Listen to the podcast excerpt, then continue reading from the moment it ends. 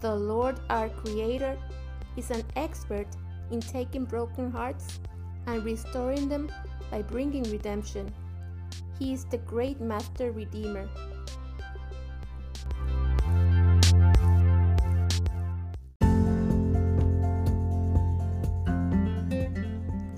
Welcome to His Beloved podcast. I am Yaritza Barreto from Calvary's Love Church Women's Ministry.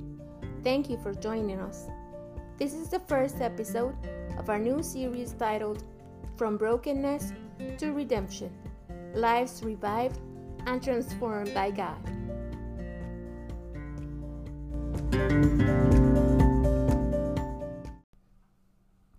My father loves to fix broken objects, whether it's something in our house that needs repair or something he picks up at a thrift store, like an electronic item or an antique.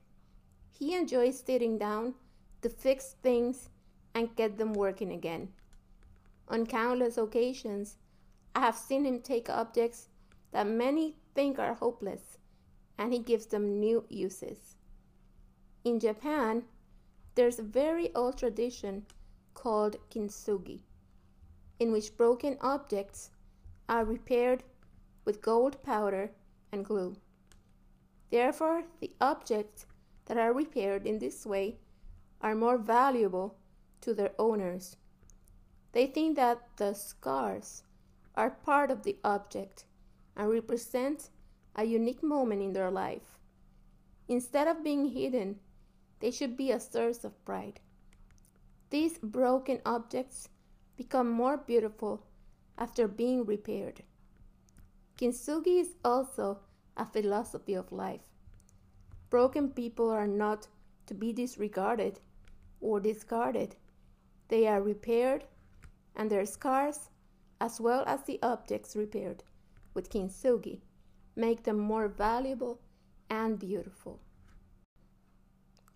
All of us carry the brokenness of sin. Inside us, we're broken and hopeless just like broken dishes and cups. But God, our Creator, is an expert in taking broken hearts and restoring them by bringing redemption. He is the great Master Redeemer. The Bible says that the Lord is near to the brokenhearted, and He saves the contrite in spirit. Many are the afflictions of the righteous, but the Lord delivers him out of them all. The Lord redeems the soul of his servants, and those who trust in him will not be condemned. That's found in Psalms chapter 34, verses 18 through 22. He also says that he heals the brokenhearted and binds up his wounds. That's in Psalms 147, verse 3.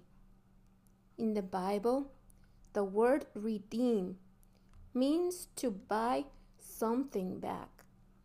God's desire is to buy us back from sin's destruction, eternal death, and give us His righteousness and eternal life. He loves to redeem and repair broken people, and He wants to redeem what the enemy Satan has stolen. Sin can cause great destruction in our lives, but God wants to redeem us. We can become beautiful people by His grace, new creatures for His glory, and everything is possible because Jesus already paid the price for our redemption. The Bible is full of examples of people who lived through very difficult times, people who experienced brokenness firsthand, but were redeemed by the transforming power of the Lord. In the Bible, we can mention some women.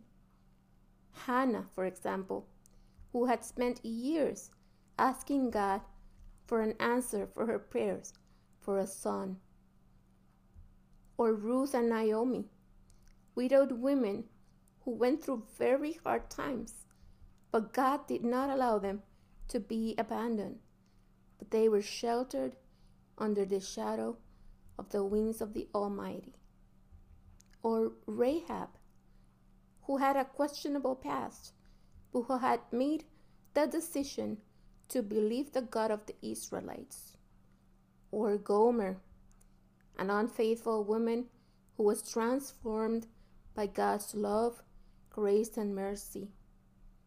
There were also God fearing men like Joseph, Daniel, David, and Job. All of them went through very difficult times that led to brokenness. But from that brokenness, they cried out to God and were restored.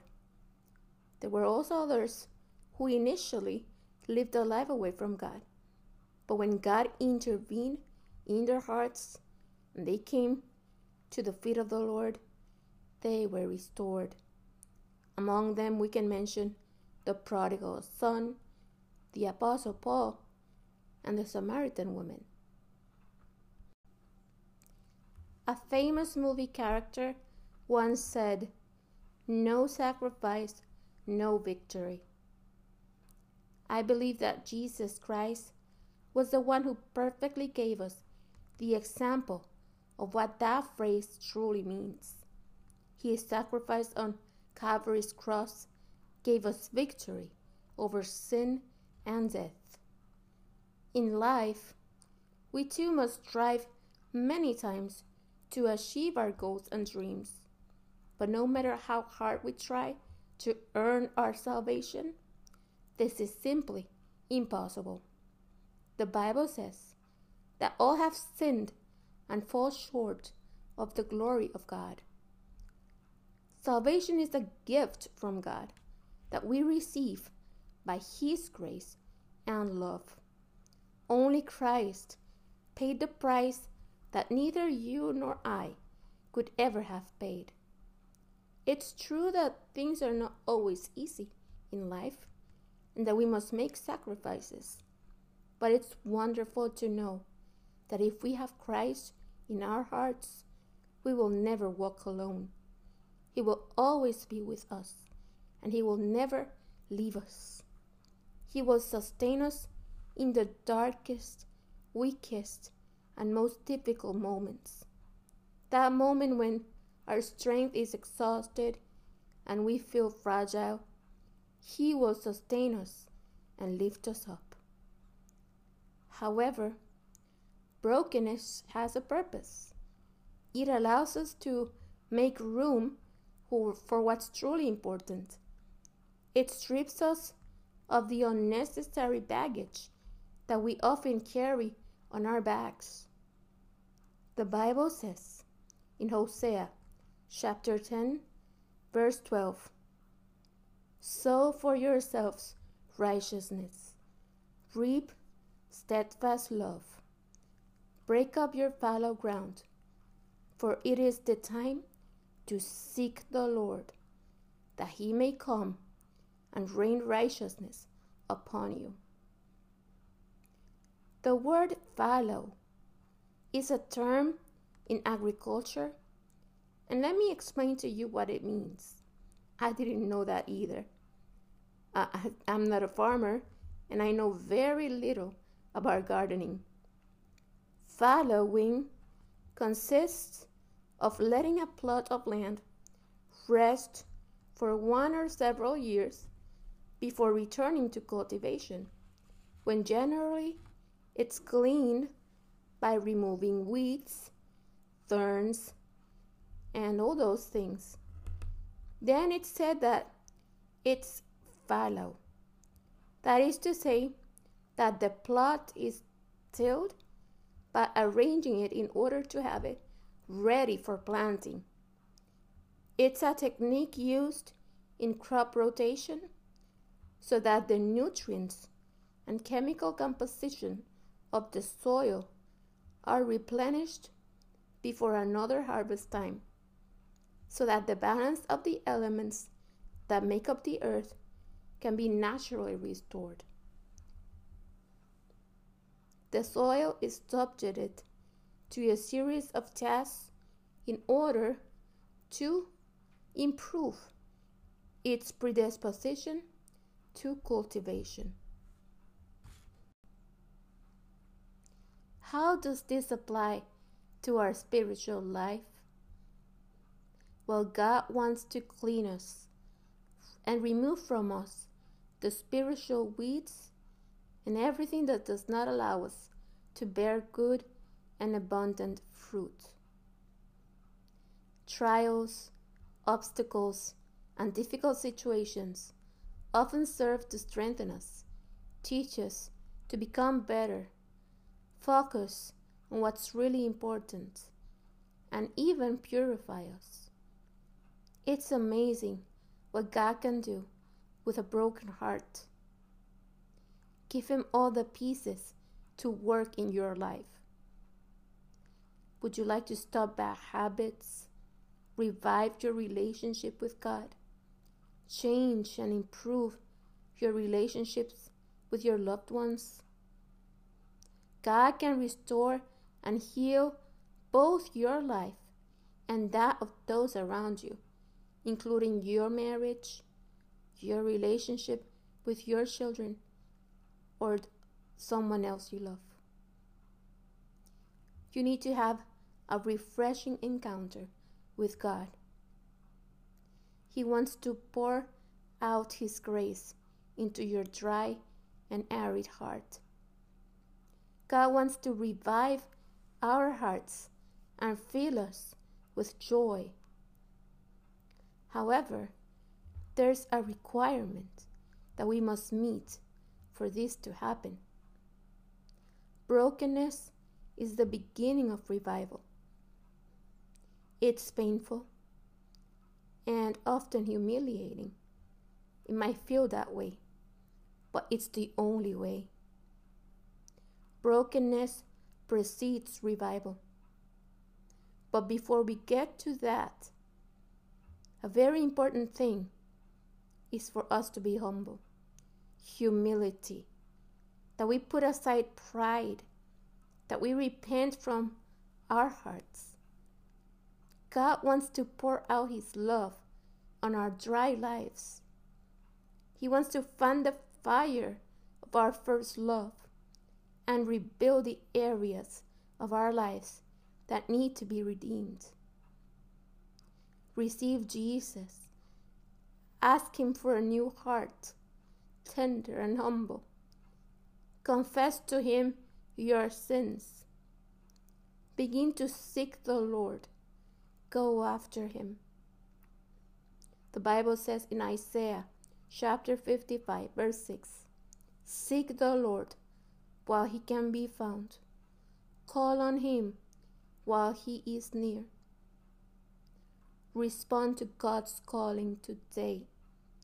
Let's not be indifferent to His voice. Take a step of faith today.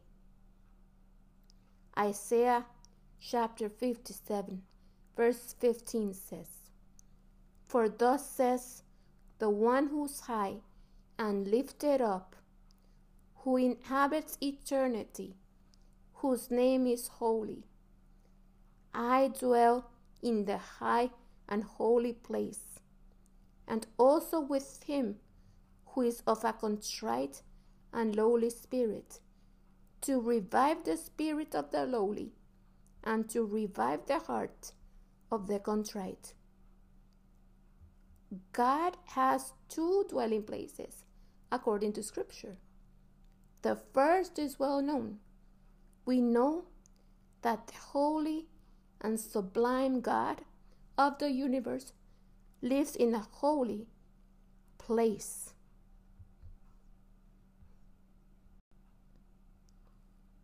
Yet the scriptures say that God has another dwelling place, which I find amazing. He dwells with those who have a humble and contrite spirit. Let God take the throne of your heart. Let Him be the King of your life and let Him occupy the first place of your affections.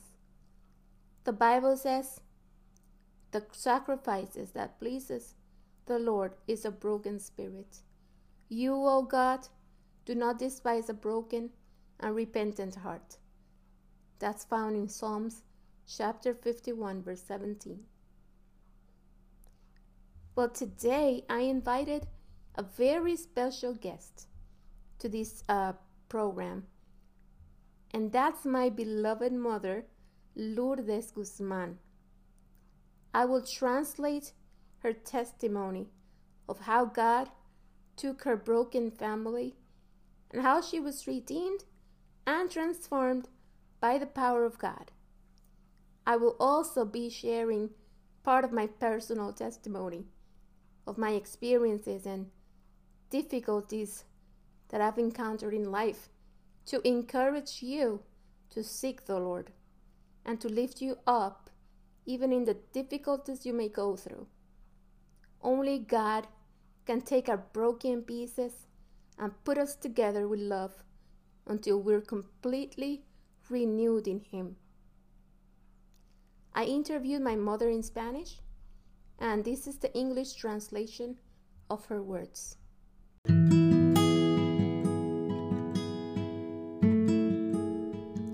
Thank you for inviting me. My name is Lourdes Guzman, and I am the mother of four children of three boys and one daughter, who's this young woman who's here with us. I would like to start by telling you a little bit about my life and how God has worked in a special way in our family. I am the youngest of five siblings. My father was a custodial officer, and my mom was a homemaker. My childhood was a bit difficult because my parents did not know the Lord Jesus. Many times in my home, there were conflicts and arguments due to my parents' marriage problems. I remember that we lived through very difficult crisis situations that were incomprehensible to me as a child. But even in the midst of it all, I could see the intervention and grace of God. I think a very important reason for this was that I had a paternal grandmother was a godly servant of the Lord, and she prayed and cried out to the Lord for us. I remember one day my dad was so frustrated with his problems in the marriage that in the middle of an argument with my mother, I saw my father pull out his service weapon, saying that he wanted to put an end to that situation. I was about eight or nine years old, and I remember holding my father's hand firmly and begging him between cries and tears to not do anything wrong. While that was happening, I asked God to intervene at that moment and not allow the tragedy to happen in our family. At that moment, God answered my prayer, and my dad gave up and put the gun away. Those moments were very difficult because I was still too young to process everything that was happening. There were many situations that I experienced during my childhood, but God, in His mercy, allowed us to share with an aunt who served the Lord together with her husband, and they spoke to us about the gospel and the Word of God. I thank God for putting my grandmother and my aunt in our lives. Although my mom was from a Catholic background, in my home, they also consulted uh, spiritualists and people who practice witchcraft, and we lived in constant fear. My family really lived very far away from God. But one day, at the age of 11, my aunt invited me to her church, and I decided to go with her. I didn't know that God had predestined that day to have an encounter with me, and it was then that I received Jesus Christ as my Lord and Savior. And I made a confession of faith right there in front of the congregation. Jesus says in His Word in Matthew chapter 10, verses 32 and 33 So everyone who acknowledges me before men, I also will acknowledge before my Father who's in heaven. But whoever denies me before men, I also will deny before my Father who's in heaven. Since then, I have been a Christian and I have served the Lord, and I have witnessed the redeeming and restoring power of God. Over time, I saw how things began to change in my family. Since I received Jesus in my heart, I never stopped praying and crying out to God for my parents. And I always invited them to come with me to church. I remember that my grandmother encouraged me to trust God's promises, and she quoted me the Bible verse that says, Believe in the Lord Jesus Christ, and you and your household will be saved. That's in Acts chapter 16, verse 31. One day, my parents decided to go to church with my siblings and I. And that was when they took the step of faith and came to the Lord. Praise the Lord. Everything in our family finally changed for the better. To God be all the glory and honor. But difficult moments may come along the way for Christians, and my life was no exception. When I was 18 years old, I suffered an accident at work where I injured my neck and my spinal cord. I was in a hospital for almost six months, and then my rehabilitation took about a year, and it was very difficult time as I was practically immobile. I couldn't move during that time. However, I was once again a witness of God's love and mercy as God worked a miracle in me during an evangelistic service in my church. There have really been many times that I have seen the hand of God work in my life. It's impressive to see God's goodness, even in the midst of the most difficult and painful trials we face. It was as if during that time, God was preparing me so that later I could better understand people with functional diversity or physical disabilities. God is wise and sovereign over all circumstances.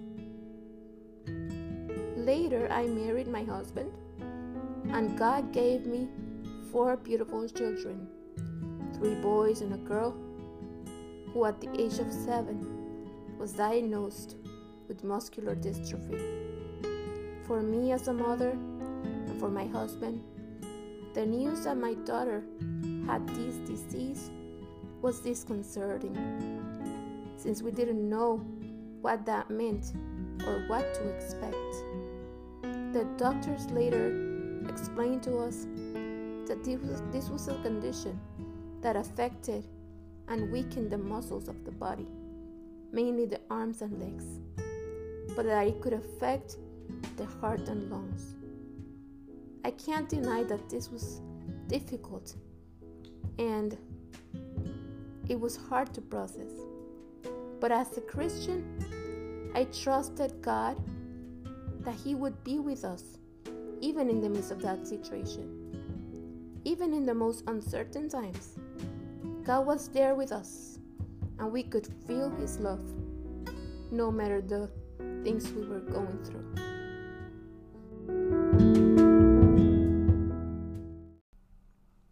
It's amazing to see God's hand moving in our family the truth is that God has been good to us and to our family. I thank God for allowing me to grow up in a loving Christian home where even my grandparents already knew the Lord. I had a fairly normal childhood, with the only difference that since I was seven years old, I was already facing a rare neuromuscular disease, which not many people knew about. Over the years, they carried out more medical tests and biopsies to identify the affected genes. But despite that diagnosis, I still walked, even though it was very difficult for me to do so. When I was 10 years old, I had an accident at home where I fell and fractured my femur. Since then, I was not able to walk anymore. The doctors had already uh, predicted that sooner or later this would happen and that I would need a wheelchair for my mobility. But it happened earlier than we expected due to that fall. Coping with muscular dystrophy was not easy, and having to live with such a debilitating condition brought many challenges and difficulties. I remember that I wanted to do the things that other children did, and I wanted to feel that I could be a normal girl and later a normal young woman. Physical limitations made me depressed, and I constantly struggled with self esteem. God, in His grace, surrounded me with a loving family that was always by my side, supporting me and motivating me to fulfill my goals and dreams. When I was 15 years old, I was baptized in the waters, and I had a moment of spiritual brokenness where I was confronted before the Lord for my sins in my youth. It was a beautiful and unforgettable moment. I felt how God took the weight of my sins and buried them far away from me, giving me a new life in Him. In the next episode, I would like to share a little more about my experiences in my youth and adulthood as a Christian woman with functional diversity. So I invite you to join us again next week. But before the end of this episode, I would like to pause for a moment to remind you that we must recognize the need we have for the Lord. No matter what situation or time in our lives we find ourselves in, we need to humble ourselves before Him under His mighty hand and pour out our hearts to God. We must be willing to break before God and His Word. The heart that God revives is the broken, humble, and contrite heart. This doesn't mean that we have to live a sad and gloomy life, not at all, but what we're that we're capable of coming before God and leaving Him everything in our life that hinders and that has created a barrier or a wall between God and us, such as sin that we have not confessed to Him, or like anger, things like pride, vainglory, gossip, selfishness, among many other things. God wants you to come closer to Him, and He wants to come close to you. But since God is completely holy, you need to break your heart, humble yourself, and approach Him in humbleness and humility. Let's pray. Father, thank you for teaching us through your word how much you love us. We want to get closer to you today. And we come before you with a contrite heart. Lord, we repent of our sins and we confess to you as our Lord and Savior. Come closer to us. We desperately need you with all of our being. Lord, revive our hearts and restore our lives so that we can give you glory. In Jesus' name we pray. Amen.